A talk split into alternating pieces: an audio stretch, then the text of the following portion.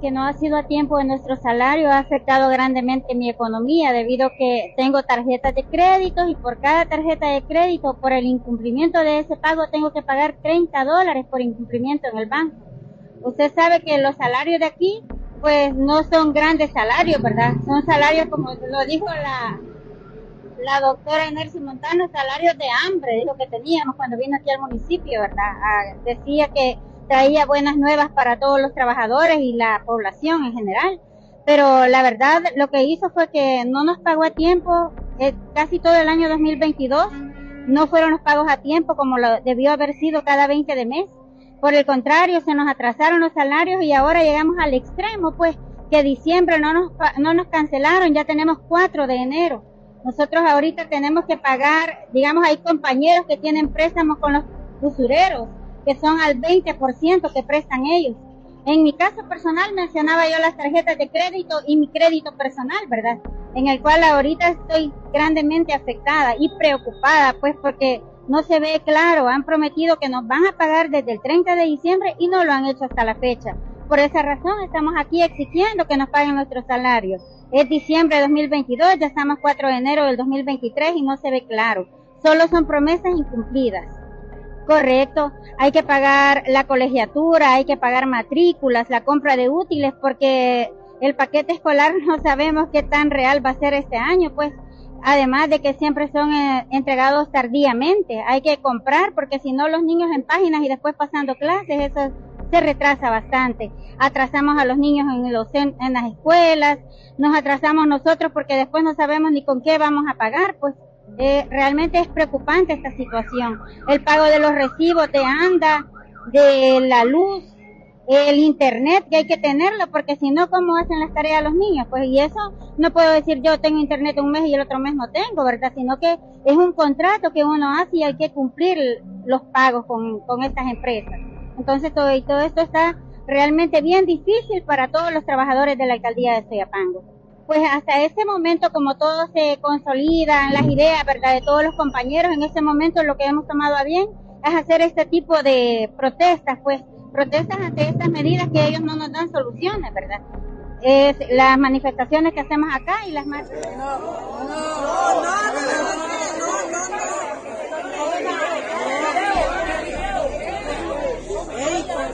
¿Y por qué la van a pasar? No es delito manifestarse. No es delito manifestarse, ¿por qué lo van a arrestar? ¡Ey!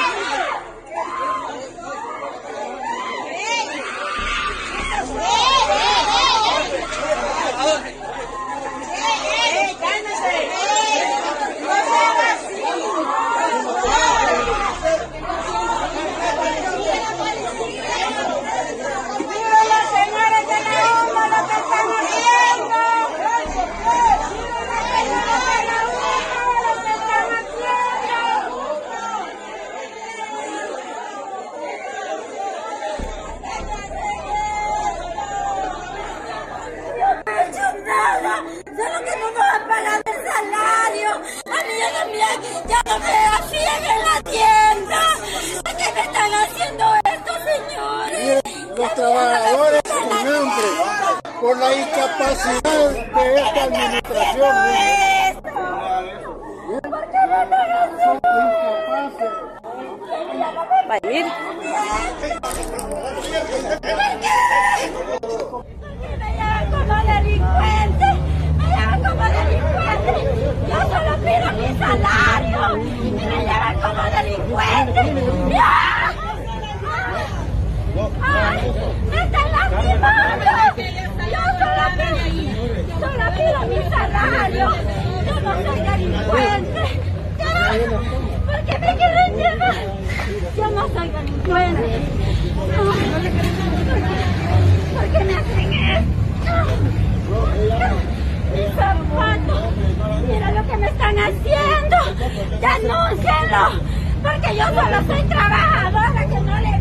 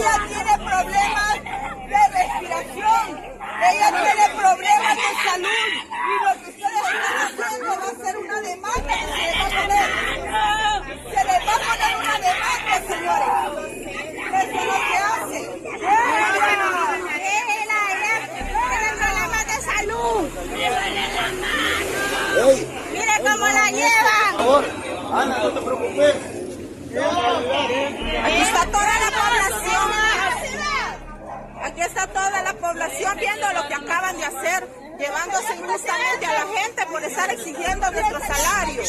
Gracias. Nos vamos para la delegación, compañeros. ¿Qué puede decir?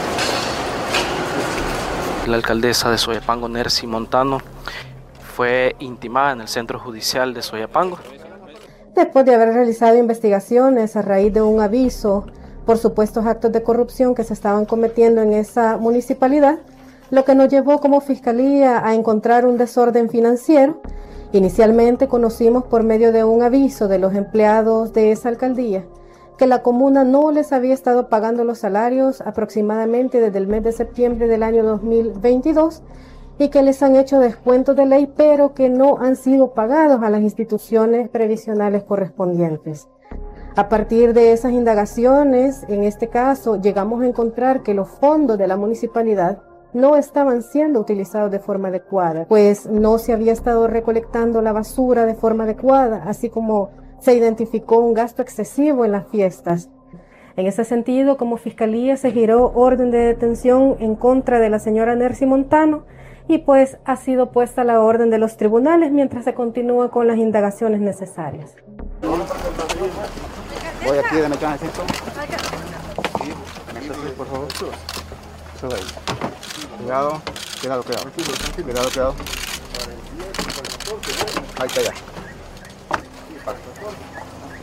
Han informado que la audiencia, serán dos audiencias contra la alcaldesa el próximo sábado, eh, una en la que la acusan por el delito de resistencia y la segunda audiencia será por los delitos de retención o cuotas laborales y, e incumplimiento de deberes.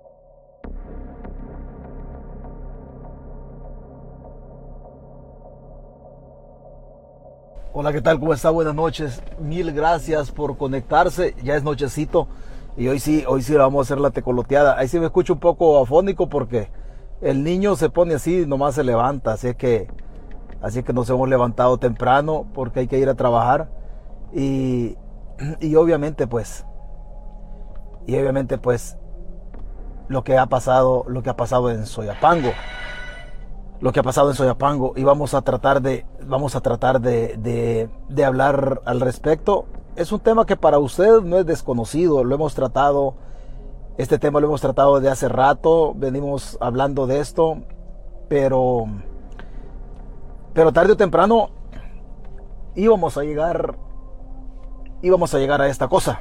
Tarde o temprano, más, más temprano que tarde quizás. Y, poco a poco nos encaminamos nosotros a un problema, a un problema que no lo hemos, no lo hemos visto, pero, pero aquí está don Roberto Velasco, Anita Calderón, hemos hablado de la implosión social. Hemos hablado mucho de la implosión social. Hace un año y medio tocamos más o menos este tema cuando se decía de que el gobierno estaba haciendo las cosas bien y todo el mundo aplaudía. Todo el mundo aplaude los gobiernos cuando de alguna manera tienen espacio económico, financiero para maniobrar, pero hay un momento que, que todo esto se termina. Gracias a ustedes, reitero mis agradecimientos por estar acá desvelándose.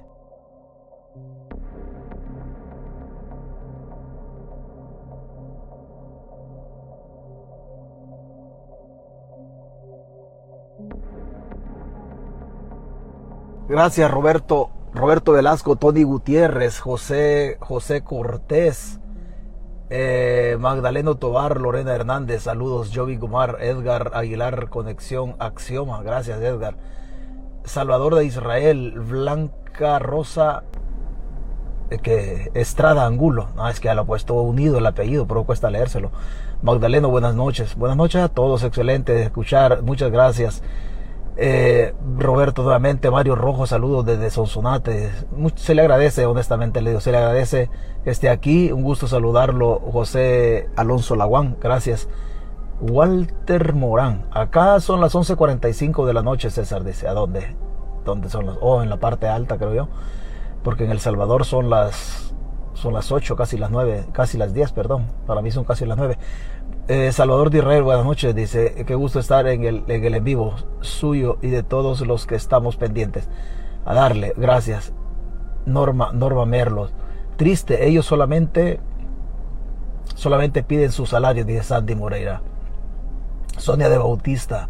Adolfo Enrique Ramírez López. Oiga, si me escucha así, un poco, un poco raroso, pero no sé por qué yo siempre me levanto, me levanto así, pero en la medida que va pasando el tiempo se me va aclarando la voz. Eduardo Ruiz, saludos cordiales, don César, desde Indianápolis, Indiana, aquí en la, en la tecoloteada, dice Anita Calderón. Gracias, Anita.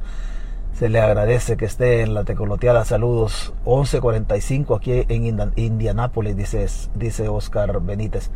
Y como decían en el ejército, si no Benítez a este mundo, ¿a qué Benítez? Mm, Carlos Arias, gracias por su apoyo para El Salvador. Oiga, decir lo que pasa que tenemos que empujar esta carreta porque esta carreta se nos ha complicado, honestamente le digo, se nos ha se nos ha complicado muchísimo. Yo recuerdo en los momentos más difíciles de la de la guerra en El Salvador, yo era un cipote militar me acuerdo que escuchaba, escuchaba esta canción y no porque, no sé por qué me he acordado, me he acordado de esta canción cuando, cuando en El Salvador hay problemas sociales también.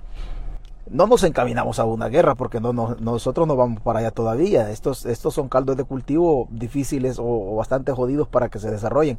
Pero si vamos a, una, a un problema social en donde en donde usted no cree, quizás no cree, pero le va, le va, nos va a costar encontrar la comida. Mire, este tema, este tema de Soyapango, se dio y nosotros lo hemos desarrollado. Yo le, yo le voy a conseguir el video mañana de, de cuándo le empezamos a hablar nosotros esto. Y hay gente aquí conectada que, que hemos hablado largo y tendido de esto, pero esta canción siempre me, me, me gustó muchísimo a mí.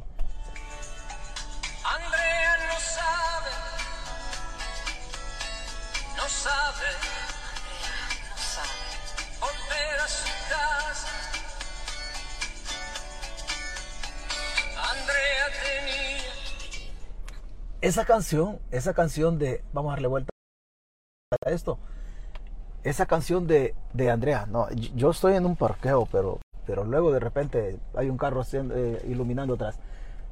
Esa canción de, de Andrea, esa canción me recuerda cuando yo era un cipote, un recluta, un recluta. Nosotros estamos en una crisis social hoy. En aquel tiempo estaba la guerra. No deja de ser un fenómeno social la guerra también, donde se concentra un altísimo nivel de inteligencia. Pero, pero yo me preguntaba en aquel tiempo que si cuándo iba a terminar la guerra. Y, y obviamente faltaba mucho tiempo todavía para que pasara el conflicto, pero uno se preguntaba por qué.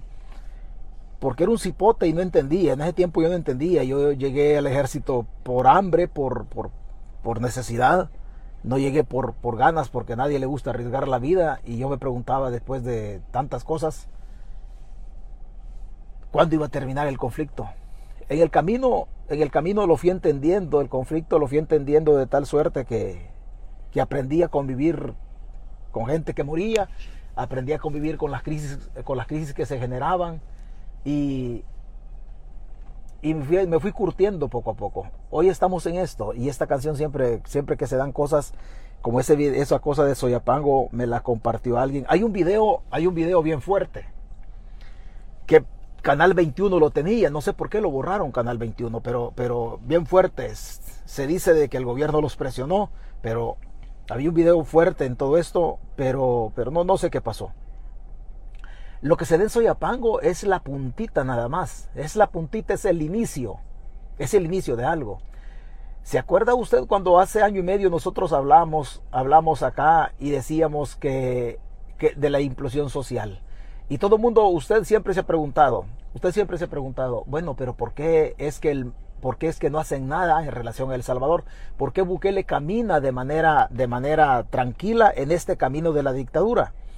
Las dictaduras, lo contrapuesto a la dictadura es la democracia y lo contrapuesto a la dictadura es la diplomacia. O sea, la democracia camina a la par de la diplomacia, pero la, democracia se desarrolla internamente en las sociedades. Y la, la diplomacia es el accionar del mundo en razón de un objetivo determinado, por decirlo así, en buen salvadoreño. O sea, es el comportamiento del mundo en relación a los hechos, a las cosas que pasan en el país. Pero dentro de tantas características de la diplomacia tiene la desgracia de ser lenta y como la, diplomacia es lenta, los pueblos se sumen eh, o se sumergen en una crisis de ansiedad queriendo encontrar la solución a problemas en donde los mismos pueblos se meten. Ahí estamos nosotros metidos. Hace ratito que estamos ahí, pero no nos queríamos dar cuenta. No nos queríamos dar cuenta porque las crisis tienen una manifestación directa en el ánimo de la gente. Lo que hoy ha pasado en Soyapango, la única diferencia es que la gente ya salió y que la gente ya llora. Que la gente ya llora. Es difícil el tema porque no deja de ser persona. Usted que me escucha, yo que hablo y los que están en la crisis en El Salvador. Y aquí es donde la gente de la diáspora, diseminada en cualquier rinconcito del mundo, juega un papel importantísimo desde la generación de conciencia pero la conciencia no se genera en los calcañales o en los tobillos, se, genera en el cerebro. Entonces, darse cuenta uno hacia dónde estamos metidos. Pero nosotros hemos venido caminando de manera paulatina, pero no, no, no queremos, no queremos darnos cuenta que hay un momento, hay un momento que yo le dije, yo dije una transmisión. Nos vamos a dar cuenta nosotros que el pasado de nosotros fue malísimo, pero hay un fenómeno en donde el pasado lo vamos a recordar como un pasado que fue bueno. Lo que está pasando en El Salvador, usted se va a recordar del pasado, en el presente o en el futuro se va a recordar y va a decir, el pasado fue bueno en El Salvador. Y le voy a decir, no en relación a que si los gobiernos hicieron bien las cosas en el pasado, las hicieron mal. Lo único que usted se garantizó en el pasado es que los gobiernos lo escuchaban. O sea, el FMLN se sentaba a platicar con lo corrupto que hicieron las cosas, no el partido, sino los funcionarios. Arena se, sentaba a escuchar a los sectores también involucrados en crisis, no los corruptos, los funcionarios hicieron malas cosas, pero los partidos tenían apertura. En este caso el gobierno de Bukele ha mostrado una total, una total intolerancia y apertura al diálogo con los sectores que se involucran en estas situaciones. Y es, es bien complicado tolerar esto porque quienes están metidos apoyando a Bukele y aunque hay sectores de la izquierda que no les gusta, pero son comandantes guerrilleros que le dan sustento político a Bukele, como Dagoberto Gutiérrez o el mismo José Luis Merino, que yo siempre me pregunto, oiga, y estas personas que le dan sustento ideológico a Bukele, ¿por qué el frente no los expulsa? Pues hay, hay obvias razones o los que están de la derecha oligárquica corrupta que gobernaron antes. ¿Por qué Carlos Calleja sigue gobernando, sigue a la par de Bukele? ¿Por qué los dueñas? ¿Por qué los regalados? ¿Por qué los crite? Y todo este tipo de, de oligarcas, ¿por qué están a la par de Bukele? Que son el sustento. Tarde o temprano estos oligarcas van a abandonar a Bukele. Tarde o temprano lo van a abandonar ante presiones inminentes que vienen desde adentro. Desde adentro. Los gringos van a meter la mano. Los gringos van a meter la mano de manera evidente. Evidentemente los gringos van a meter la mano, aunque la mano de los gringos siempre ha estado ahí, pero poco a poco van a ir poniendo el puño encima de la crisis hasta hacer sentir de que la crisis en realidad el gobierno, el gobierno tiene que colapsar. Yo siempre le he dicho otra cosa, Bukele va a caer, pero no va a caer de manera democrática. No va a caer de manera democrática. Una cosa es que celebren elecciones y otra cosa es que las elecciones sean limpias, pulcras, en razón de cumplir con los requisitos de la democracia. Se van a hacer elecciones en El Salvador, sí, pero no van a ser elecciones democráticas. Bukele no va a caer. No va a entregarle poder así por así. Esa imagen de Soyapango le va a dar vuelta al mundo. Le va a dar vuelta al mundo. Porque la imagen, la imagen de la mujer, de esa señora que la llevan combinada, que la llevan reducida a lo más mínimo, la policía, esa le va a dar vuelta al mundo y nos va a poner a nosotros en los, en los ojos, en los lentes, ya, quizás ya no de las cámaras, porque hoy hay otra tecnología, pero nos va a poner a nosotros en el centro de la opinión mundial, como una sociedad que no aprendimos de la guerra. Y aunque a usted que está conectado y a mí y yo que estoy conectado nos digan viejos, nosotros hemos tenido la ventaja de ver muchas cosas que han sucedido en el mundo y que han sucedido en El Salvador. Y usted pensó que no iba a volver a ver cosas y similares a la época, a la época del, del, del conflicto. Pero ahí están los escenarios. O sea, hoy, hoy nos tienen metidos en esta crisis los hijos que nos metieron en la crisis de la guerra civil en El Salvador. Y esa es una realidad. Hoy nos están metiendo ahí. ¿Quién nos tiene metidos ahí? Nos tiene metidos Nayib Bukele, el hijo de un traficante de armas que traficaba armas o hacía negocio para armar a los campesinos en aquel tiempo de la guerra. No, estamos, no, estoy en las condiciones de sacar si, fue justa la guerra, si no fue justa la guerra. Esa es otra cosa, esa es otra plática. Pero allá en aquel tiempo de la guerra nos matábamos entre nosotros. Obviamente ellos tenían sus ideales, yo tenía, yo tenía mis ideales. Hoy estamos nosotros siendo conducidos a esta crisis social por el hijo, por el hijo de la persona que participó en la guerra. Y así hemos venido poco a poco. Y pero hemos visto estos cambios nosotros. Sí los hemos visto, todos estos hechos sociales, sí los hemos visto. Que los gringos van a meter la mano. Eso es un hecho. Eso es un hecho. Y yo tengo fuertísimas sospechas, fuertísimas sospechas de algo, de algo que está pasando en el país. Hay, hay algo que está sucediendo, pero este hecho de Soyapango es lamentable, honestamente le digo. La Fuerza Armada en El Salvador sola se encamina a la autodestrucción. Sola se encamina a la autodestrucción. A una patria, a una república le, le conviene tener una Fuerza Armada con honor. Si el militar no tiene honor, no sirve para ser militar. Y por eso yo siempre he fustigado y he renegado de la corrupción de los militares. Porque ser militar con honor es, ser, es hacer las cosas bien, respetar los derechos humanos, no involucrarse en actos de corrupción tener un altísimo, pero un altísimo amor a la patria, un altísimo amor al arraigo, al, terreno donde uno le ha visto o ha dejado enterrado el ombligo. En buen salvadoreño eso es patria, eso es ser militar. Un militar que no tenga honor no sirve como militar, no sirve. Un militar que vulnere o violente los derechos humanos no sirve como militar, en absoluto. No sirve. Y eso está pasando con la Fuerza Armada. Una Fuerza Armada que se ha convertido en el grupo paramilitar que sostiene la dictadura de Bukele y que reprime, que reprime no los deseos de libertad del pueblo en relación, en relación a hacer un hecho político, los deseos de libertad de comida de la población. Lo que pasa en Soyapango es grave. Que usted no lo quiera ver de esa manera, pues eso es otra cosa, pero lo que pasa en Soyapango es grave.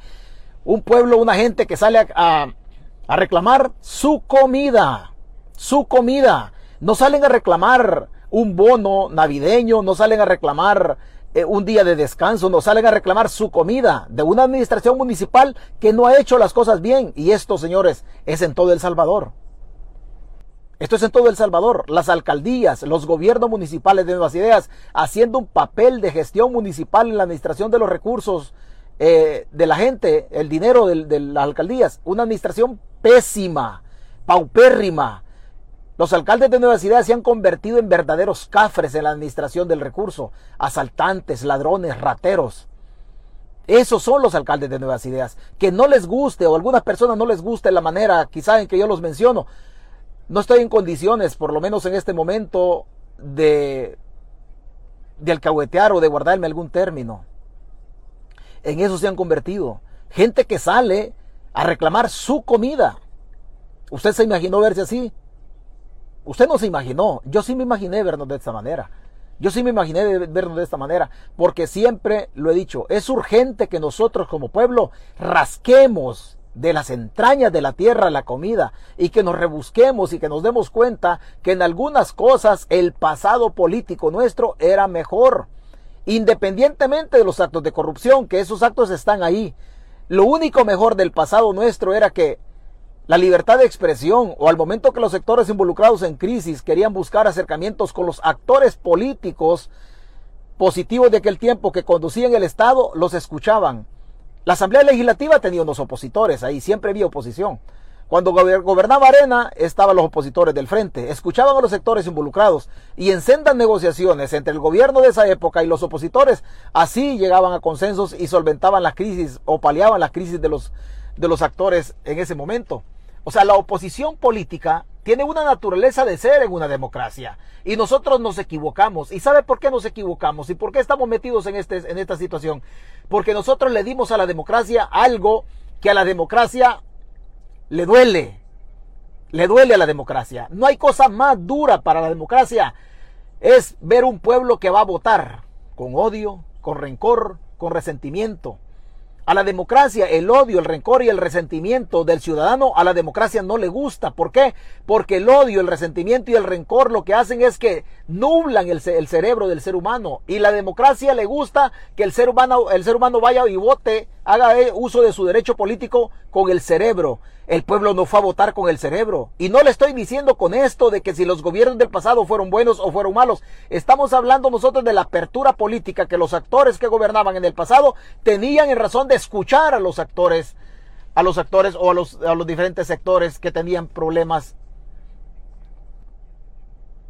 Eso es la democracia. Cuando el FMLN gobernaba, había una oposición que se llamaba Arena a través de sendos acuerdos, ellos llegaban, llegaban de alguna manera a paliar. Hoy, señores, ¿quién los va a escuchar a ustedes? Nadie. Nadie. ¿Por qué? Porque el odio, el rencor y el resentimiento en cuanto a los partidos del pasado llevó a que usted le entregara el poder total a Nayib Bukele. Hoy está metido en esta crisis y ojo, esta crisis es la puntita. Esta crisis solamente es el inicio de algo que se avecina en El Salvador que va a ir implosionando poco a poco. Hay que distinguir entre la explosión y la implosión.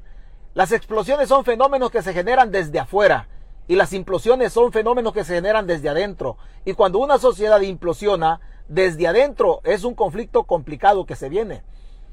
Generalmente las implosiones sociales se dan por comida, se dan por hambre. Y a partir de ese fenómeno, lo que ha pasado en El Salvador es la democracia la que va a sufrir. La gente siempre dijo, es que entreguémosle el poder total a Nayib Bukele. Y lo digo de otra vez, una, una república es igual que una casa, idéntico que una casa. Una casa, una casa es un gobierno chiquito, con algunas diferencias, pero es un gobierno chiquito. Pero en una casa, usted señora que me escucha, usted señor que también me escucha, en una casa donde el hombre llega imponiendo sus condiciones, en una buena verguera que se ponga, y perdón por el término, llega borracho y el hombre cree que manda totalmente y las decisiones, las decisiones en la administración de ese paísito chiquito llamado casa, si el hombre impone todas sus ideas, la democracia no funciona en la casa. ¿Por qué? Porque también la mujer debe opinar en cuanto a la administración del recurso, a la educación y crianza de sus hijos la mujer también tiene que ser escuchada para que la democracia doméstica funcione. Funcione. La mujer tiene que ser contrapeso también en cuanto a llamar a la cordura a la presunta o supuesta violencia del hombre de, carácter psicológico o verbal. Ahí funciona la democracia. Si el hombre se le va encima a la mujer o se le va encima a los hijos y solo el hombre manda, la democracia doméstica no funciona. ¿Por qué? Porque falta el contrapeso para escuchar al otro actor que se llama mujer. Después hay que escuchar a los otros hijos, si es que viven ahí, tienen, son mayores de edad. Lo mismo funciona El Salvador. Lo mismo funciona. Si allá el hombre en la casa le, zampa su garrotazo a la mujer, ya la babosada ya se arruinó, ya no funcionó. En el Estado funciona igual. Es idéntico. Solo que en el Estado quienes generan la riqueza o los impuestos son los ciudadanos. Y en la casa, en la democracia doméstica, quienes generan los impuestos son la esposa trabajando y el marido trabajando. Pero en el, en el terreno político es idéntico. Aquí el contrapeso no existe en esta democracia. ¿Por qué? Porque hay un actor político de nosotros que se llama Asamblea Legislativa. La domina Nayib Bukele. Hay un actor político desde el Ejecutivo que se llama Gobierno. Lo domina Nayib Bukele. Con el secuestro de la Asamblea Legislativa hay otros actores políticos que administran la convivencia del ser humano. Se llama órgano judicial o Corte Suprema de Justicia, por decirle algo, que es parte del órgano. Lo domina Nayib Bukele. Pueblo, ¿a dónde va a ir usted a ampararse? ¿A una Procuraduría para la Defensa de los Derechos Humanos? Una procuradora que a todas luces es una persona que está al servicio del régimen por lo menos, por lo menos desde la sentencia moral, que es lo único que tiene acceso a la, Procuraduría para la Defensa de los Derechos Humanos, usted no tiene acceso. Usted le vulneran sus derechos constitucionales. Usted va a la sala de lo constitucional. Usted no tiene acceso a una cumplida justicia. ¿Por qué? Porque la sala es una sala política. Es una sala política puesta por el gobierno, aquel primero de mayo aquel primero de mayo cuando muchos de ustedes que están conectados y perdón, cada quien agarre el saco que le corresponde y vea si le queda o no le queda, pero cuando muchos de los que hoy me escuchan y fueron y votaron por Bukele, aplaudieron cuando Bukele le dio en la nuca a la sala de lo constitucional. Aquellos magistrados no eran la panacea, no era la Madre Teresa de Calcuta, no eran el Dalai Lama, no era, no era Mahatma Gandhi, o sea, no eran personas, no eran personas así rectecitas como se dice, pero algo hacían algo hacían. Aquellas fiscalías de antes, aunque sea la paja hacían. Este fiscal no hacen absolutamente nada, todos al servicio del régimen. Usted, usted cuando se vea, se vea trastocado en sus intereses, ¿a quién va a acudir usted? Ahí es donde los pesos y contrapesos de la democracia, ahí empieza a sufrir. ¿Por qué? Porque el pueblo fue a votar con rencor, con odio, con resentimiento. Hoy estamos metidos en esta crisis, topados topados. Y se va a dar cuenta usted cuando la población empiece a salir en masa buscando la comida y la bayoneta, la trompetilla, el culatazo del militar, la macana del policía se inserta en lo más profundo de la garganta. Ahí nos vamos a dar cuenta nosotros que nos equivocamos. Porque la democracia no tolera sociedades trogloditas. La, la, democracia requiere de sociedades educadas. Educadas. Y la educación solo está en el cerebro nada más y nos equivocamos. Aplaudimos en aquel tiempo. Vamos a sacar a la sala de lo constitucional corrupta. Hoy que le han violentado el derecho de audiencia a la población, a los sindicatos. Hoy que no les han pagado el vínculo, ese vínculo directo que hay entre el empleado y el empleador, que es el dinero, y no les han pagado sus emolumentos, sus salarios. ¿A dónde va a acudir la gente? No tiene dónde acudir. No tiene dónde acudir. Hoy que lo están metiendo preso y primero Dios mañana vamos a explicar el decreto 547 de la reforma a la ampliación de los plazos de investigación de los, de los delitos, la división de delitos leves, graves y muy graves. Mañana lo explicamos si Dios lo permite. ¿A dónde va a acudir la gente? No tiene dónde acudir la gente. Entre otras palabras, señores, ya nos llevó puta. Y como nosotros nos metimos en este huevo, nosotros, y yo soy parte de nosotros, a pesar que he hecho una lucha constante todo el tiempo, todo el tiempo de volarles saliva, lengua y recibir puteadas, y aquí estamos y vamos a seguir estando, para que entendamos a dónde vamos, dónde estamos en este momento. Estamos reventadísimos, sí, pero es urgente lo que está pasando. Es urgente lo que está pasando. Yo pensé que nos iba a costar más tiempo, y no, no, no nos va a costar más tiempo. Bendito sea Dios que está reventando esto antes. Bendito sea Dios. Porque yo quiero ver caer esta dictadura. Yo sí lo quiero ver, yo quiero ver caer. Lo que ha pasado hoy en Soyapango, eso es un indicio de que esto está caminando a pasos agigantados y que la incapacidad política del gobierno de solventar los problemas domésticos es una incapacidad de un animal que no entiende que la cosa pública es una cosa que está al servicio de la gente. Se equivocaron. ¿Quiénes? Los que lo eligieron. Entregamos el poder. Hoy el poder total corrompe y el poder total corrompe totalmente. Ahí estamos reventados y nos vamos a pegar nos vamos a pegar. Y no vaya a pensar que yo es mi deseo. Es una realidad. Es una realidad. Yo quisiera decirle otra cosa. Pero nos vamos a pegar nosotros en El Salvador. Con la cara, con la nariz, con la boca en el suelo. Como cuando un borracho va en caída libre y no tiene otra. Pues no puede meter ni las manos. Así nos vamos a pegar nosotros. Una destrompada que vamos a quedar hasta sin dentadura. Sin dentadura política. Sin dentadura política. Reponernos de esta nos va a costar enormemente nos va a costar. pero nos equivocamos como pueblo. Y entreguémosle el poder a Nayib Bukele. Y entreguémosle esto porque tal vez así se arreglan las cosas. No se arreglan las cosas de esa manera, señores. La democracia requiere de pesos y contrapesos en su desarrollo. La administración de la cosa pública también desde lo político requiere pesos y contrapesos de los actores. Hoy el pueblo se quedó desprotegido. Desprotegido. No nos dimos cuenta. No nos dimos cuenta. Usted me dirá, no, yo no, yo no voté por, por, por Bukele, sí, pero no nos dimos cuenta porque somos un todo como sociedad, como pueblo, somos un todo. Unos se equivocaron de manera directa, fueron y votaron por este cafre que tenemos. Otros nos equivocamos aplaudiendo la corrupción del pasado. Pero todos somos actores importantes en esto. Usted que votó por, usted que votó por Bukele es actor importante. Usted que no votó también es actor importante. Porque ya aplaudimos la corrupción del pasado y estamos metidos en todo esto. Le pregunto a usted, ¿dónde están las élites? ¿Las oligarquías en El Salvador? ¿Dónde están? Tranquilos, ¿verdad? Hoy nos han metido nosotros como pueblo en esta situación complicadísima. Complicadísima. ¿Contento con esto? No, yo por, particularmente yo no estoy contento. Yo no estoy contento. Yo tengo un sonido cuando hay alguna noticia urgente, importante. Yo tengo un sonido. Y me despertó. Me despertó el sonido. Y no hubo otra cosa más que renegar. Y salir a hacer lo único que puedo hacer desde acá desde acá. Hemos recibido puteadas. El tiempo, el, el juez tiempo nos ha dado la razón. Nos ha dado la razón. Y nos vamos a asumir nosotros en esto. Solo en la puntita, no vaya a pensar solo en la puntita. Sacar a Bukele va a requerir la entrega de vidas. No sé quiénes van a morir y no sé quiénes vamos a morir. Eso no lo puedo decir yo, no sé. Algunos vamos a morir en esta lucha, otros van a morir, no sé quiénes. No sé quiénes pero vamos a morir. Aquí algunos vamos a quedar en el camino. Porque este no va a entregar el poder así de fácil. No crea que lo va a entregar así de fácil. Mentira. Mentira con un pueblo que no tiene memoria. Hoy, hoy someten a garrote limpio a la gente en Soyapango. Dentro de un año Bukele va a andar regalando para, las, para la campaña electoral, va a andar regalando bolsas de atún. Y a la gente se le vuelve a olvidar.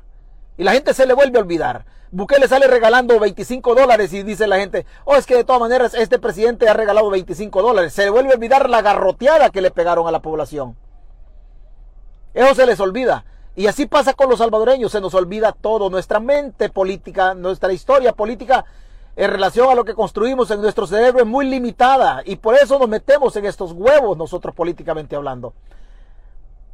O usted me va a decir, no, es que fíjese que para qué, para qué de todas maneras de todas maneras, algo debía, algo debía, ¿verdad? Vea, esta señora, una mujer, una mujer.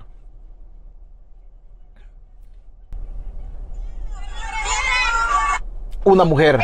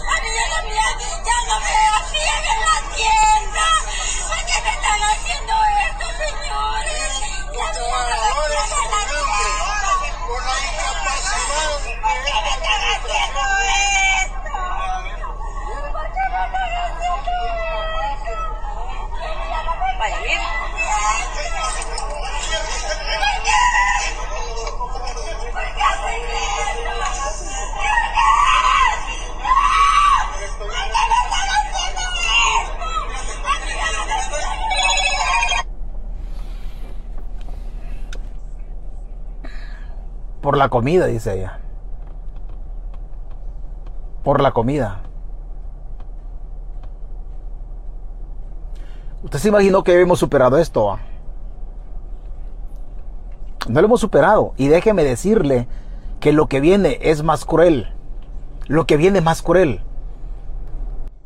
De todas estas cositas hablamos nosotros cuando sin, se puso el régimen de excepción. Señores, el régimen de excepción es un régimen jurídico creado por la estructura del Estado. Pero el régimen de excepción se origina por la matanza de la última semana de marzo. Y en la última semana de marzo, la, matanza de los 87, este régimen de excepción, toda esta crisis, la originó el Estado. Es que esta babosada va a reventar un día, como siempre, ¿se acuerda usted que siempre decíamos nosotros? La matanza de noviembre, 9, 10 y 11 de noviembre de 2021. Y nosotros siempre hemos sostenido en esta página, en la matanza de noviembre se vio involucrado el Estado para poner fuera de las celdas algunos líderes pandilleriles. Hoy el ministro de, de Seguridad dice, oh, es que hemos capturado a las casi las 15 sillas del mando de las pandillas. Es mentira. Es mentira. La matanza de donde se origina el régimen de excepción es una matanza generada desde las entrañas del Estado. Desde las entrañas del Estado. Y todas estas cosas se van a ir armando poco a poco. Este rompecabezas se va a ir armando. Y en el camino usted se va a dar cuenta que esa matanza de, de, marzo fue originada, donde se origina todo este régimen de excepción, fue originada desde las entrañas del Estado. Comisionados policiales y alto mando de la Fuerza Armada, ustedes han montado toda esta parafernalia, todo este desorden que está del régimen de excepción. Y el gobierno sabía que tenía que meter el régimen de excepción para empezar a robarse las pensiones y las pensiones se las van a robar literalmente. Y por eso a mí la actitud cobarde al Benediza, Genuflexa, Deportivo Cuadra no me ha gustado en absoluto.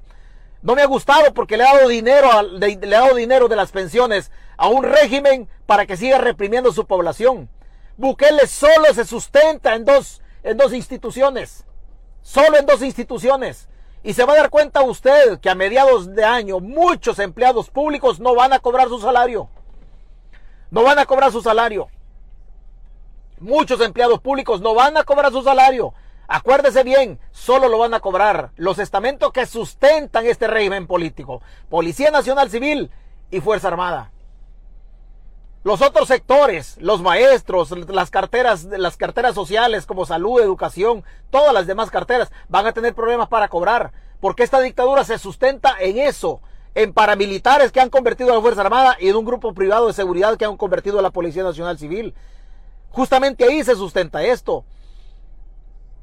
Pero esto poco a poco va a ir caminando porque a mediados de año a los que no les paguen también van a tener que salir a renegar porque la señora de la tienda de la esquina les está cobrando lo que les dio fiado hace un mes y ya no les quiere dar fiado porque van coyol quebrado, coyol comido. ¿Por qué me hacen esto? Dice la señora si yo solo reniego de mi comida? ¿Por qué me hacen esto?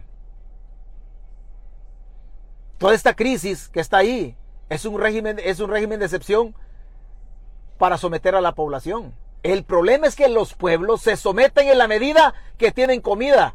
Cuando no tienen comida, los pueblos por huevos tienen que salir a la calle. Por fuerza tienen que salir a la calle. Y el salvadoreño va a salir a la calle. ¿Por qué? Porque la comida no entiende de ideologías, pueblo. Por eso yo no soy de derecha ni soy de izquierda, soy libertario y me gusta decir lo que yo pienso y lo que yo entiendo de, estas cosas. No entiendo mucho, seguramente no entiendo mucho, o me falta mucho por entender, pero algo entiendo, algo entiendo. Y es, es complicadísimo para esta gente, complicado. O usted es la misma señora, en otro, en otro ángulo de imagen, la misma señora. ¿No le parece a usted? ¿No le parece a usted lamentable esto de allí, que a usted de allí. Ojalá que ella salga golpeada de allí, que a ustedes los vamos a hacer responsables de todo.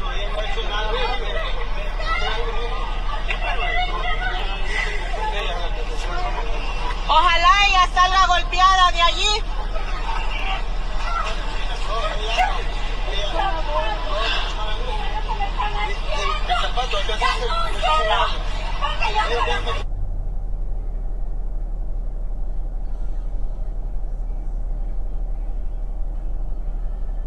Aquí el internet no es muy, no es muy bueno, pero bueno, ya pasó.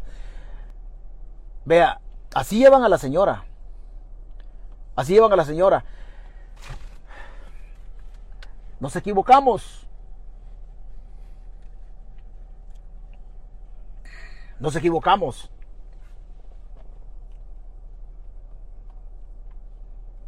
Es lo que pasa, nos equivocamos. Hoy, hoy, hagámosle huevo.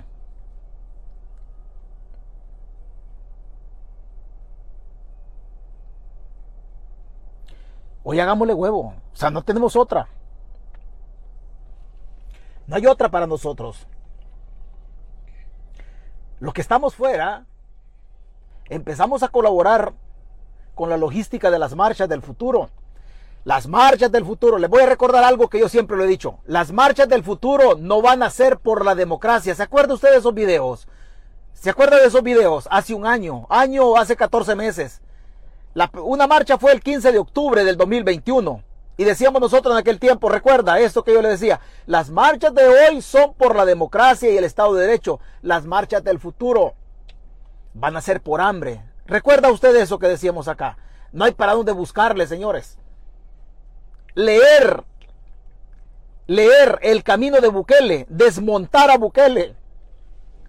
Eso es, este gobierno es lo más fácil de desmontar. Yo le puedo, yo le puedo decir, y perdón por la soberbia, todo lo que está pasando, esto que está pasando en El Salvador, nosotros lo dijimos, si le vamos a sacar el video, nosotros decíamos, septiembre, 15 de septiembre de 2021, hubo una marcha. Y nosotros dijimos, mire, hoy estamos hablando de la democracia, estamos hablando del Estado de Derecho, de los perseguidos políticos y todo. Las marchas del futuro van a ser por hambre, no van a ser por democracia. Y ya se está viendo las marchas, el pueblo se está manifestando ya no renegamos, oh, es que el debido proceso, es que el Estado de Derecho, es que la ley politizada, es que la sala no nos escucha, es que... No, estamos hablando de la tienda de la esquina me está cobrando y yo tengo que cobrar. Me estoy manifestando porque no me han pagado, dice la señora. ¿Qué dicen los, los otros empleados del Yoloaiquín en Morazán? Nos deben tres meses. ¿Qué dicen las otras alcaldías? Nos dejaron ir sin, sin, salario. ¿Qué dicen las de San Antonio del Monte? Nos dejaron ir sin salario, dinero, todo vinculado a la comida. Todo vinculado a la comida. Ahí estamos. ¿Recuerda usted algunos que me puteaban? Oye, es que este ave de mal agüero, ¿de qué es lo que están diciendo? Detenete vilipendiando, detenete sabio. Señores, desmontar a Bukele saber para dónde vamos. Este gobierno es fácil de desmontarlo. Y hay perdón por la soberbia. Este es fácil de desmontarlo. Pero tenemos que aprender a leer políticamente todas las acciones del gobierno. Todas las acciones. Hemos dicho hasta la saciedad, señores, 2023 va a ser un año complicadísimo. Complicadísimo. Complicadísimo. Hoy el gobierno sale y acepta la crisis económica. Para que Bukele esté aceptando la crisis económica, hagamos memoria, es primera vez que el gobierno sale en boca del ministro de Hacienda aceptando una crisis que viene. Primera vez, nunca ha aceptado una crisis Bukele. Y si la está aceptando es porque estamos metidos en un hoyo fiscal descomunal, porque el, Estado no tiene dinero. No tiene dinero porque se lo huevearon. Se lo huevearon. Aquí estamos metidos en este rollo. Las elecciones 2024, 2024, finales del 2023, todos estos escenarios, agarrote limpio, van a reprimir a la población y le van a meter el estado de excepción. Esta señora le van a aplicar cuánto? 72 horas administrativas en un estado corriente o en un estado ordinario. No, le van a zampar el estado de excepción. El estado de excepción, 15 días presa a comprarle la comida 6.50 y todo. ¿Presa por qué? Por salir a renegar por su comida por salir a renegar por su comida. Por eso la van a llevar presa. Y lo que viene no es bueno. No es bueno. Y yo quisiera que fuera bueno, pero no, no va a ser bueno. No va a ser bueno. Y le prometo mañana, mañana en un video de hace 16 meses, nosotros lo manifestábamos. Aguas, que el futuro la gente se va a manifestar por hambre, no por democracia. La democracia no entiende, no entiende cuando los pueblos tienen hambre. La democracia entiende cuando los pueblos tienen surtida dos partes del cuerpo. Cuando la democracia entiende es cuando los pueblos tienen comida en el estómago y tienen comida intelectualmente. Solo así entiende la democracia. A la democracia le gusta tener los pueblos mínimamente, siquiera con la tripa medio sustenta y el cerebro bastante amueblado. Nos faltan muebles en el cerebro y políticamente nos equivocamos. Nos equivocamos. Y aquí tenemos que hacerle Perdón, perdón, tenemos que hacerle huevo. Aquí no hay de otra. Aquí no hay de otra. Aquí no hay de otra. Pero este hijo de puta va a caer. Este va a caer, no crea que no va a caer. Primero Dios lo vamos a ver. primero Dios lo vamos a ver. Los hechos que vienen en El Salvador, no se vaya a sorprender, el dólar va a circular menos. Va a circular menos. Es una medida económica de carácter diplomático que los gringos van a usar, si no es que la están usando. La circulación del dólar depende de los gringos. Si en El Salvador circula un 30 o 25% menos el dólar, el pueblo se va a ir sumiendo poco a poco.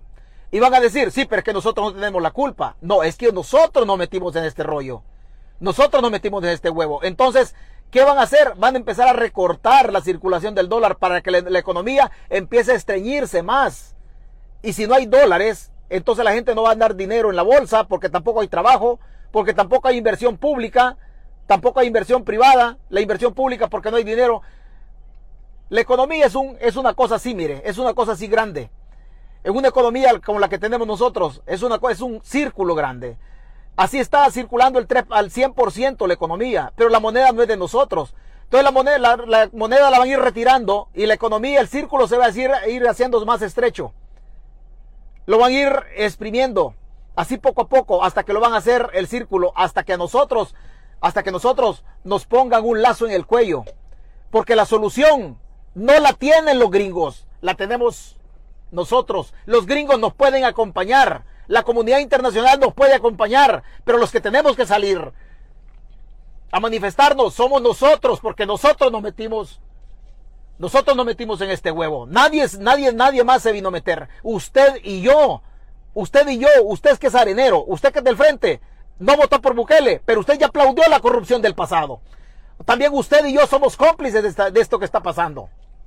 Usted votó por Bukele, usted está peor todavía que yo. Usted está más jodido que yo todavía. Pero entre usted que está jodido y yo que, que no dije nada en el pasado porque no habían plataformas, entre usted que votó por Bukele y yo que no dije nada de la corrupción del pasado, nosotros tenemos que sacar a este hijo de puta.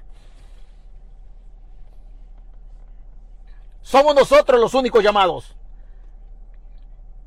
Si nosotros nos metemos, la comunidad internacional va a accionar también cuando vea a la sociedad metida en este rollo.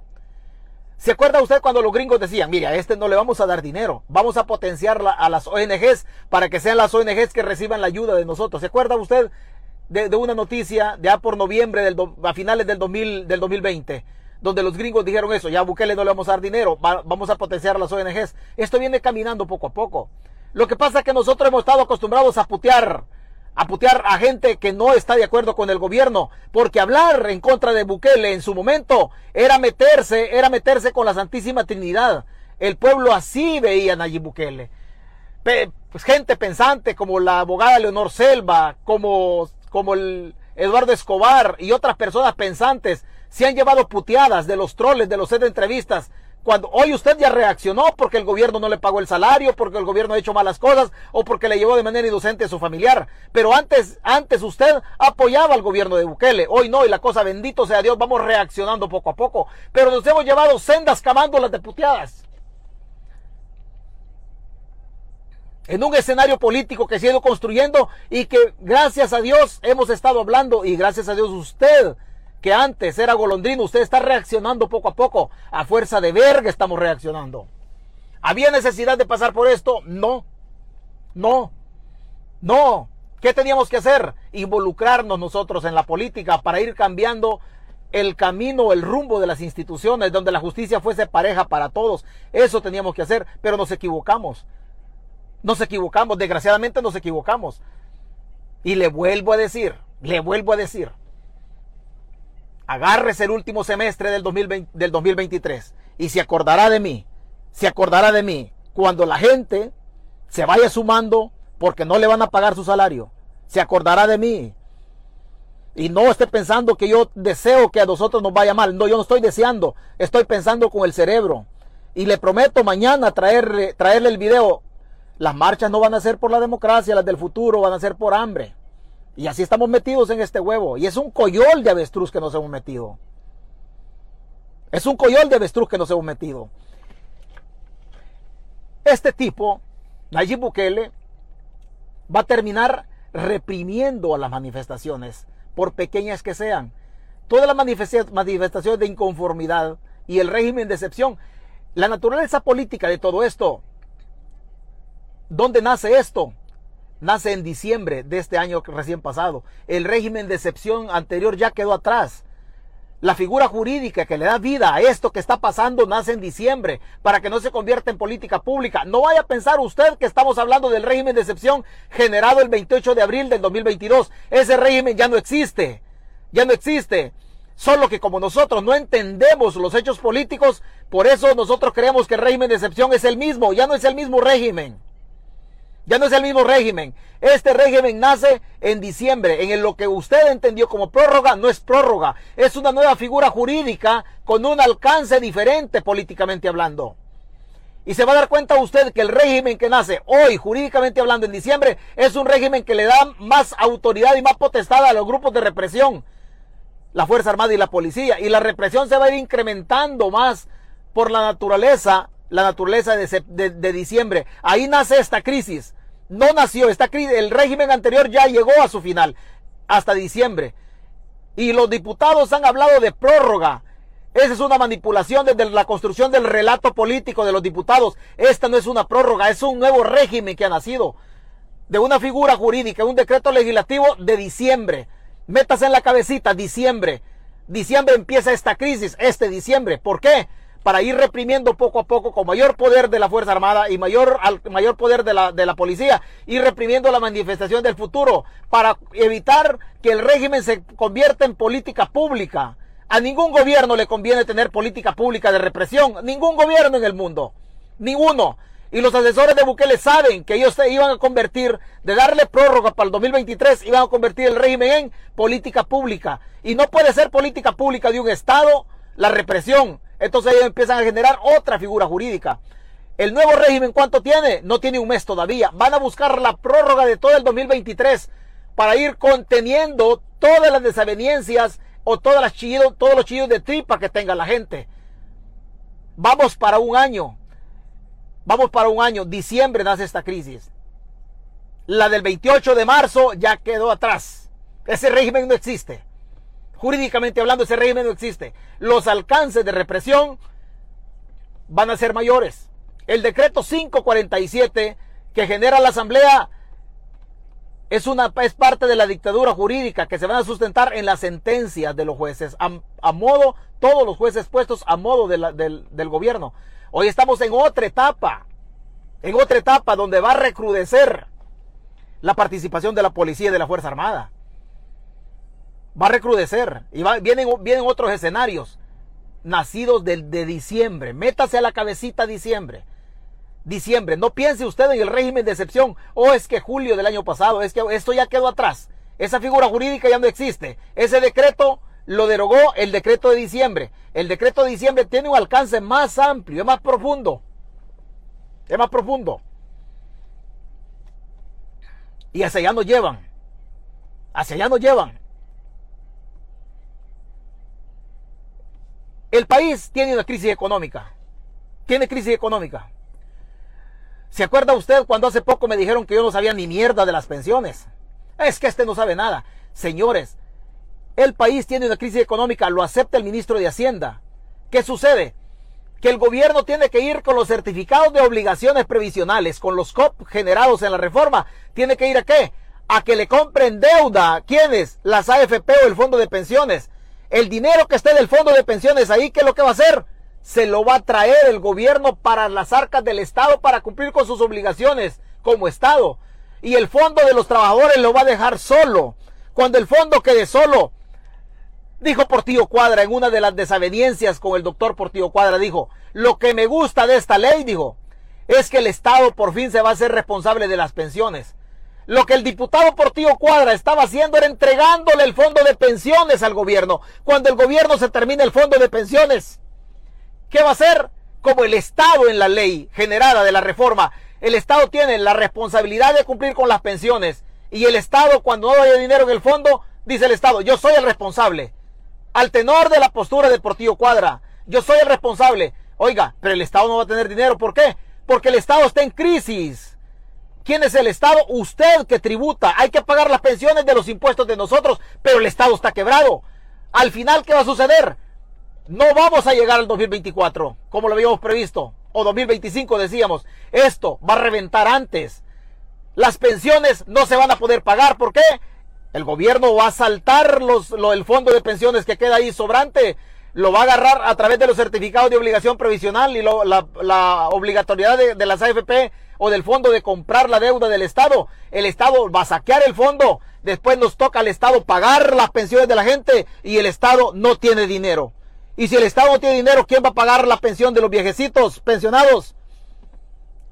Ya no llevo puta, ¿verdad? Ya no llevo el río. Póngale 2000, 2024. Vamos a estar metidos en el 2024. Primeros cuatro meses del 2024. Si no nos agarra antes esta crisis, a finales del 2023. Y se va a dar cuenta usted dónde nos vamos a ensartar. Y vamos a ver a nuestros pensionados sin la posibilidad de comprar un par de calcetines, sin la posibilidad de comprar una locioncita para volver rico, sin posibilidad de nada. Nuestros viejos se van a morir.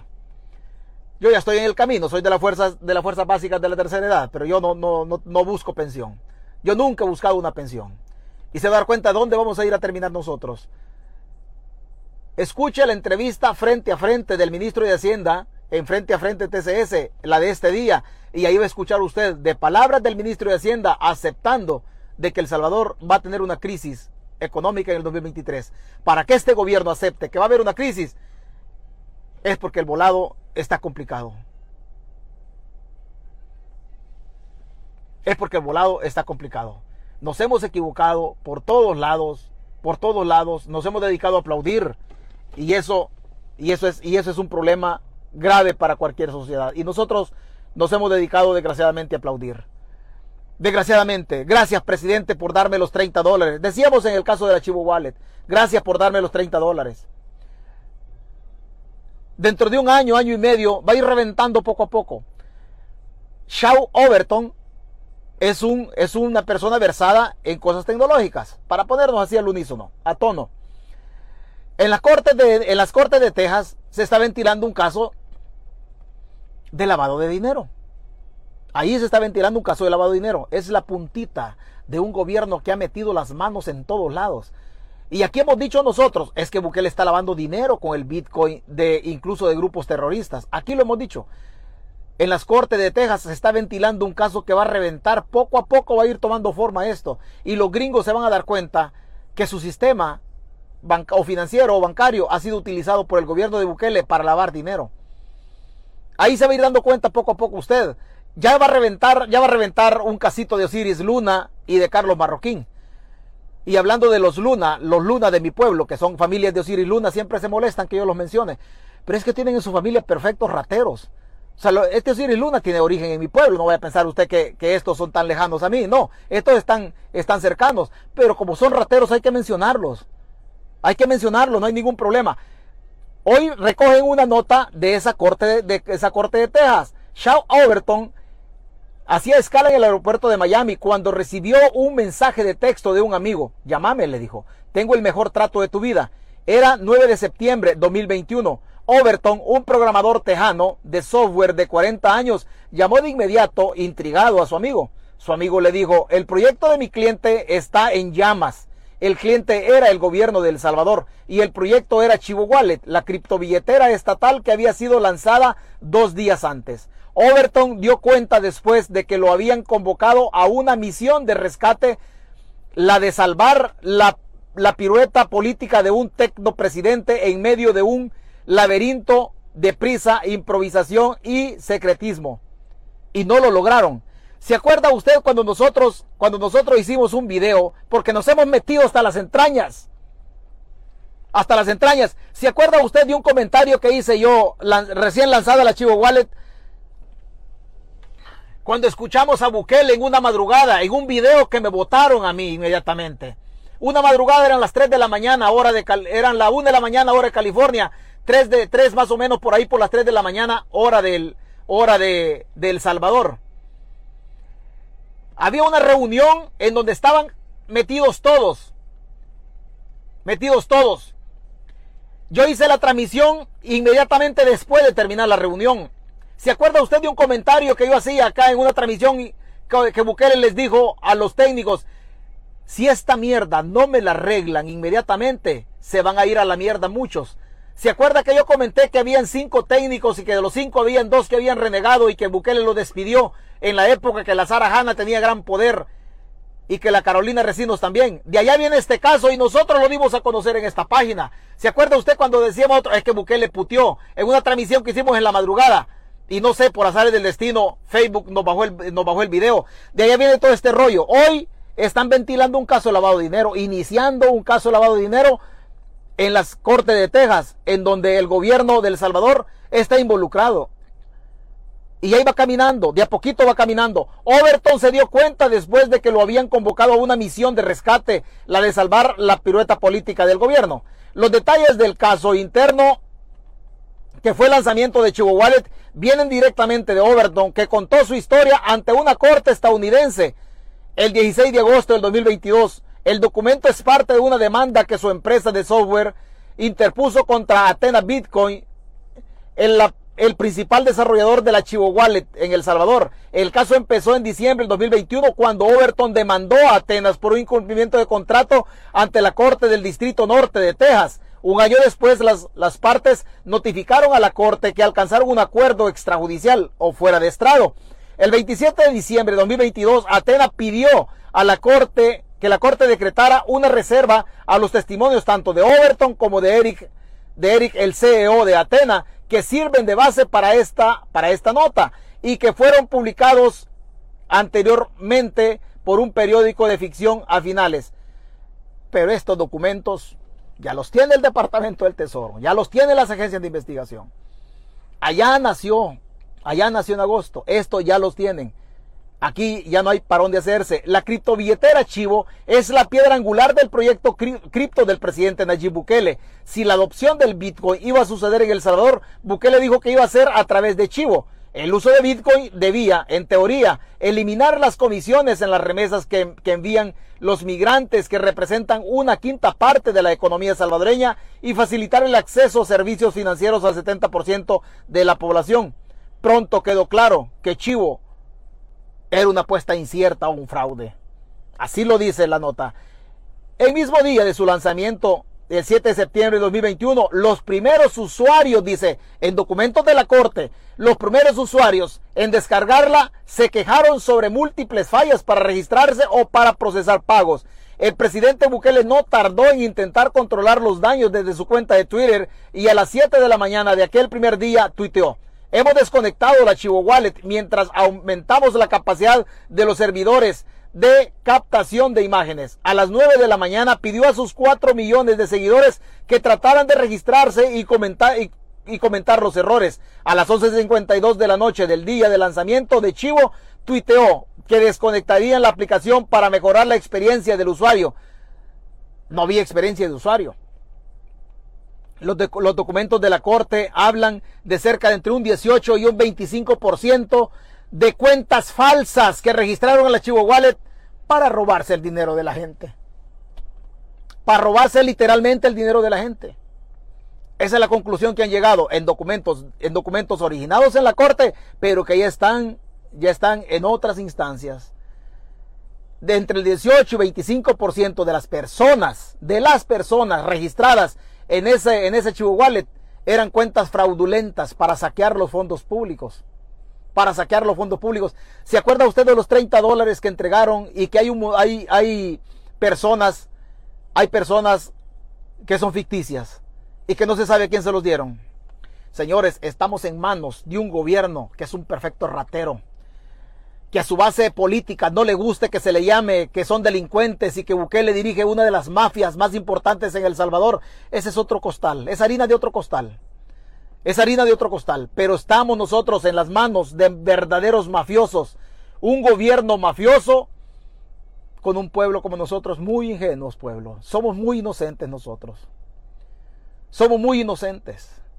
¿Se acuerda usted de, ¿se acuerda usted de los 300 dólares que sacaron para la pandilla 18 revolucionario, donde el ministro de Trabajo está involucrado y no ha hecho nada la fiscalía. Ahí tiene que ver con las cuentas fraudulentas. Ahí tiene que ver con ese montón de cuentas chaveleadas que el gobierno creó. ¿Y, ¿Y, de dónde? Gracias, presidente, decía el pueblo, por darme 30 dólares. Es que nadie había dado tanto dinero como Bukele. Lo que el pueblo no sabía es que Bukele estaba haciendo un fraude, estaba saqueando las arcas del Estado con cuentas que no existían en un proyecto tecnológico que solo estaba favoreciendo a su círculo íntimo. Hablando del círculo íntimo de Bukele, aquí lo vamos a decir. No ha salido todavía y el gobierno no ha dicho nada todavía. Aquí lo va, aquí lo va a escuchar usted. Pongámosle atención. Todo indica que la Carolina Recinos la sacaron del gobierno. Se salió o la sacaron. Por presiones de qué naturaleza no sé, pero todo indica que la colocha Recinos. No vaya a pensar que estamos hablando de la renuncia de la colocha de las becas, de la administración de las becas Fantel. No, estamos hablando de otra cosa. Todo indica y el gobierno no ha dicho nada. Y nosotros no le estamos jugando porque la fuente es una buena fuente. La Carolina Recinos no han dicho nada, pero está fuera del gobierno. Ahí se va a andar haciendo la maje todavía la Carolina. Y perdón por lo de maje, no me estoy refiriendo a la mujer, me estoy refiriendo a la funcionaria, a una corrupta. No me refiero a la mujer. No va a decir, oh, es que sos misógeno porque nos dijiste maje. No, yo me estoy refiriendo a la mujer. Me, refiero a la funcionaria, a una ratera que desde las entrañas del Estado ha robado. A ella me refiero. A la mujer no. Usted sabe que, usted sabe que a la, yo a la mujer yo siempre, siempre respeto. Siempre, siempre. Pero me refiero a una mujer corrupta que ha hecho fechorías en el Estado. A ella me estoy refiriendo yo. No vaya a decir usted, oh, es que este se refiere, nos está tratando mal a nosotros. No es con usted. No me vaya a decir misógeno porque de repente, de repente me puede tildar de eso. Me, estoy refiriendo a una maje, a una funcionaria que ha hecho fechorías y que todo indica que la sacaron. Aquí lo estamos diciendo nosotros por primera vez. A ver cuándo lo recogen los periódicos, a ver cuándo se filtra en el camino. A ver cuándo se filtra en el camino. A ver cuándo. Señores, por último, decirles que teníamos en parte razón. En parte razón. Por azares del destino, por tío Cuadra, no huele ni hiede en arena. Es parte de arena todavía. No huele ni hiede en arena. Y Arena tiene miedo que por tío Cuadra lo vaya a traicionar y vaya a renunciar. Lo mejor que le puede pasar a Arena es sacudirse a los malos areneros. Los partidos políticos tienen que sacudirse a las personas que no comulgan con los partidos políticos. Nosotros decíamos ayer que podía sacudirse algo al interior de Arena. Todo indica, todo indica que por Tío Cuadra poco huele al interior de Arena. Y se viene una maniobra al interior de Arena, y lo vuelvo a decir, Dios quiera, y el, y el presidente del Coena, un muchacho joven, que su energía le, ajuste o le alcance para solventar este problema al interior de Arena y que Arena salga fortalecido. Portillo Cuadra no es Arena, Arena es más que Portillo Cuadra, es más que Portillo Cuadra. Esta novela apenas está empezando al interior del partido Arena. Y aquí alguien va a perder. Alguien va a perder. Y ese alguien no se llama democracia. Arena va a salir fortalecido de esto al interior de su partido, porque se viene una sacudida al interior de Arena bastante complicada. Portillo Cuadra no huele ni hiede en Arena. Hasta hoy no se dice mayor cosa de eso. Hasta hoy no se dice mayor cosa. Pero así están las cosas. La colocha Recinos tronó en el gobierno. Tronó en el gobierno, no han dicho nada, no sé en qué momento vayan a, vayan a filtrar esta nota, pero buena fuente, nos dijo que se la sacudieron porque las presiones eran tan grandes que tuvieron miedo de caer otros. Si la colocha Resino se ha quedado sin el beneplácito del gobierno, sin la protección del gobierno, no la van a entregar porque la colocha Resino sabe mucho del gobierno. La van a proteger y la van a tener ahí. Pero, según se dice, ya no forma parte del gobierno. Ya no forma parte. ¿Y ahora qué pasará? Dice César, con la, con la, con las resinos. No somos mañosos. Detienen a varios empleados de la alcaldía de Soyapango tras protesta por impago de salarios. Es una vergüenza, alcaldes de Nuevas Ideas. No les da vergüenza. Y no decían que los alcaldes del frente y los alcaldes areneros eran mañosos. ¿Y por qué los alcaldes del frente y los alcaldes areneros lograban pagar? ¿Y por qué ustedes no pueden pagar? Porque son chupamedias, son chupacalcetines se han cargado el FODES y han guardado silencio cuando su gobierno se lo ha robado. Ustedes no sirven para funcionarios, alcaldes. Entreguen las alcaldías a la gente más honorable del pueblo. O es que Arena era corrupto, o es que los alcaldes del frente que se vayan. Y ustedes salieron peor de corrupto, no pagan los salarios. Un grupo de empleados de la alcaldía de Soyapango fue detenido este martes por agentes de la Policía Nacional Civil cuando realizaban una protesta por la falta de pago a sus salarios. No les da vergüenza robarse la comida de la gente. Y mucha gente de esta fue a votar por estos rateros, pero es bueno que nos pase esto, sinceramente. Es bueno para ir nosotros rescatando la democracia y darnos cuenta que no le podemos entregar el gobierno a un bicho virgo. No le podemos entregar el gobierno a alguien que no sabe ni administrar su vida. No le podemos entregar. El Estado es una cosa muy importante. Dirigir el Estado es una cosa de gente grande. Pero no le podemos entregar la presidencia de la República a un pendejo que no pudo. A un pendejo que no pudo ni, pasar dos ciclos de ciencias jurídicas. No podemos. No podemos. Hemos entregado el Estado a un baboso que era un mafioso, a una persona irresponsable que fue a la UCA a inscribir según la licenciatura de ciencias jurídicas y no tuvo la capacidad mental de pasar una puta materia. Si no tuvo capacidad de estructurar su vida, su vida, si no tuvo capacidad de sacar una carrera universitaria. Perdone, ¿quién puta le dijo al pueblo que este sinvergüenza podía gobernar El Salvador? ¿Quién nos dijo a nosotros? Nadie, ¿verdad? Si venía de saquear la alcaldía de Nuevo Cuscatlán, si venía de saquear la alcaldía de San Salvador, y, y la alcaldía de San Salvador, perdón, no se vio nada. ¿Por qué? Porque Neto Mason, Neto Mason, el que está preso, Neto Mason, el que está preso, alcahuete de Bukele, Neto Mason se quedó callado. Pero nosotros nos equivocamos. Si fuimos nosotros a elegir como pueblo, a entregarle la conducción política de la empresa más grande que tiene la República, que se llama Estado, se la fuimos a entregar a un bicho virgo que no tuvo capacidad de sacar una carrera universitaria. ¿Y quién nos dijo que este baboso iba a tener capacidad de conducir y de llevar a buen puerto el barco llamado El Salvador? ¿Quién nos dijo a nosotros eso? Nos equivocamos y estamos metidos en este problema por bisoños, por inocentes, no por ignorantes. Información ha existido a lo largo y tendido del Internet. Ahí está la información. Nos hemos equivocado, pueblo. ¿Quién nos dijo a nosotros que este animal nos iba a sacar de la crisis? Mire dónde estamos metidos. Por la comida vengo a manifestarme, dice la gente. Así estamos de reventados. Le traigo el video mañana. Las marchas del futuro, hace 15 meses lo decíamos, van a ser por hambre, no por democracia. No por democracia. Hoy se la llevan a la señora detenida.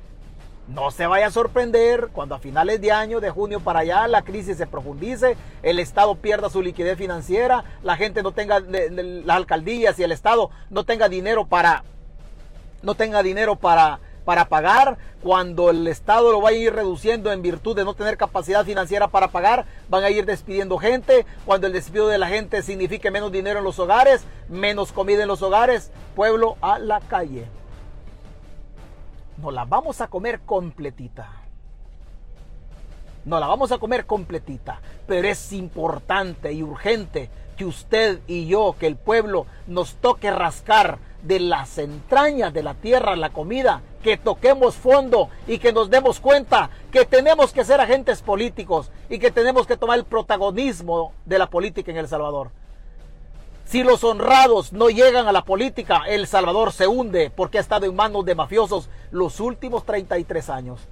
No se me enoje Arenero que su gobierno fueron corruptos. No se me enoje el de izquierda que también su gobierno no, no, bailaban mal la bachata de la corrupción. Y no se enojen los golondrinos porque también ahí están los resultados.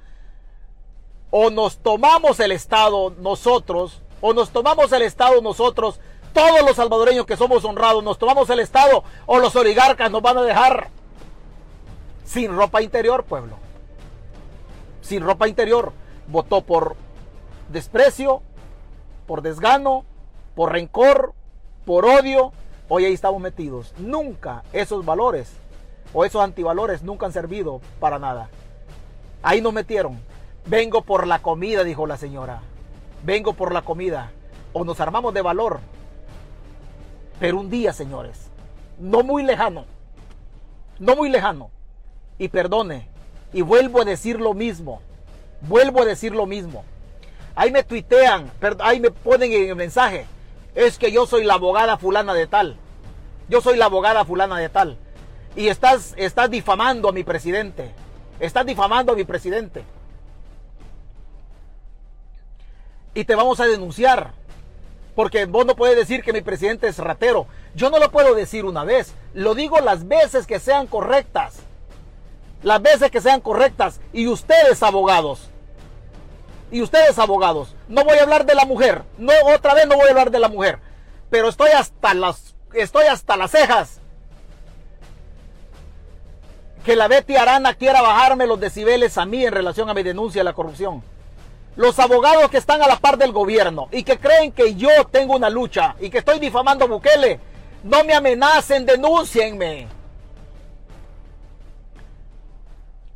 Algún día vas a venir al Salvador, me dicen. Yo estoy condenado a no llegar al país. Yo estoy condenado a no llegar al país. Lo conozco totalmente El Salvador. Pero estoy condenado a no llegar al país. Mientras este régimen esté, César Fuentes no pone un pie en El Salvador. No pone un pie en El Salvador. Pero aquí vamos a seguir con la lucha. Y reitero, abogaduchos del gobierno, si creen que yo estoy cometiendo un acto de difamación contra su gobierno, denúncienme. No sean cobardes. No sean aguados, denúncienme. Cuídese. Pase buenas noches esta página siempre va a tener la misma lucha, el mismo perfil de lucha, la misma convicción en agarrar en las manos la antorcha que ilumine el camino de un pueblo que se tiene que sacudir el yugo de este dictador hijo de puta. Buenas noches, buenos días.